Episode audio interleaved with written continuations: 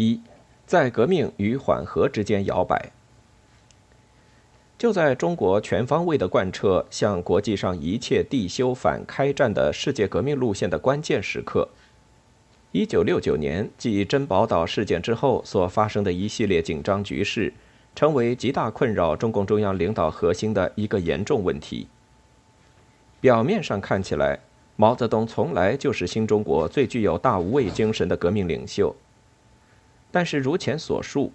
他对世界革命的期待和对战争随时可能到来的这种判断，却并不意味着他希望战争早日降临到中国头上。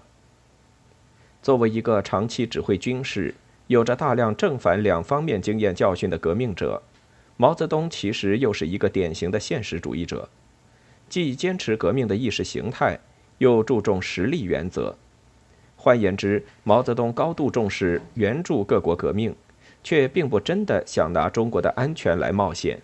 相信战争迟早要来，却并不希望它早来。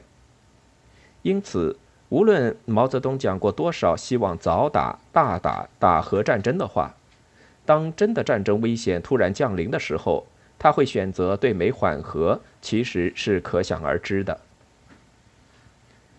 毛泽东批准周恩来对美外交方案的最初动机，明显的还是一种基于策略的考量，即试图牵制苏联，避免战争。他没有，也不可能迅速改变自己的阶级革命的传统思维习惯。但是他突然转向，不顾各兄弟党的感受，从反帝革命的立场上后退。转而争取与各国革命人民的死敌美帝国主义握手言和，也并非纯粹是出于避战的现实考量。他在很大程度上也是因为毛泽东一直希望推动各国革命来打击牵制美国。连续数年的努力之后，他突然发现，真到关键时刻，却没有任何一个国家的革命运动真的能够帮上自己。这种情况显然让毛泽东感到沮丧。不要说援助一大堆非洲和拉丁美洲的武装斗争不见成效，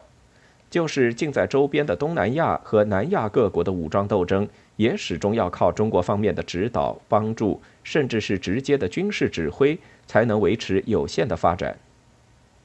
唯一有实力能战斗的越南党，也因为苏联的介入，转而像周恩来所批评的那样，变得不争气起来。毛泽东这时明显的对战争与革命的问题颇多疑惑，这是因为第一次世界大战过去二十一年就爆发了第二次世界大战，而第二次世界大战结束到一九六八年已经过去了二十三年，却仍然看不到第三次世界大战的影子。不仅看不到大战影子，而且第一次世界大战后各国共产党迅速发展。国际共产主义运动遍地开花的情况也不复存在。不仅过去世界无产阶级祖国的苏联变修了，而且世界上一百多个共产党都不幸马列了。中国党几年来承担起推动援助世界革命的重担，却始终只见星火闪现，不见燎原之势。这种情况让毛泽东感到某种程度的沮丧。因而才会有现在既不打仗又不革命的不解和抱怨。但不解也好，抱怨也好，说到底反映出来的还是深藏于毛泽东内心深处的革命情结。毛泽东可以基于现实的危险，一时做一百八十度的策略转变，和自己的敌人美国进行外交接触。然而，一旦时机到来，或出现新的革命迹象。他照样还会重新燃起革命的热情。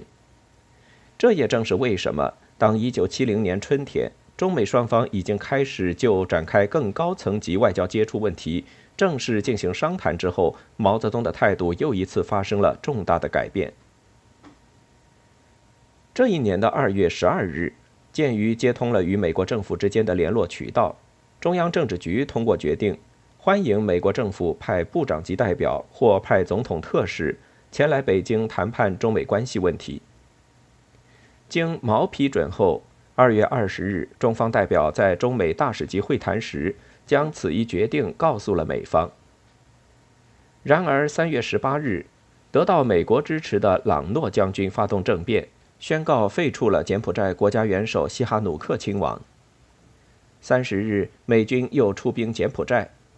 这种情况使得原本局限在越南南部和老挝部分地区的印度支那战争扩大到整个印度支那半岛，并引发了美国国内强大的反对声浪。一直焦虑看不到革命浪潮的毛泽东，明显的马上兴奋起来，对这场战争的扩大和他可能在整个东南亚地区造成的革命效应，寄予极大的期望。四至五月间，毛泽东几度提示周恩来等说。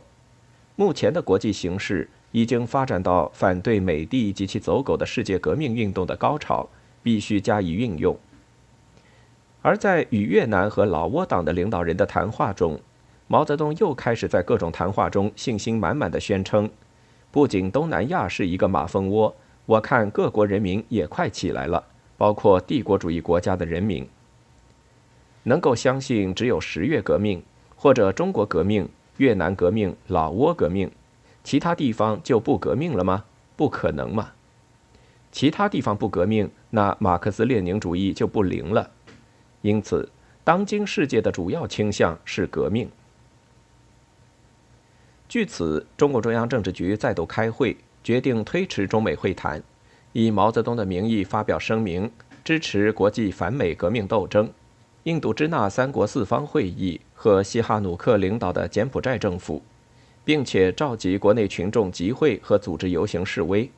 由毛泽东、林彪出席北京群众大会，轰轰烈烈以示声援。对此，毛泽东欣然批示，照办。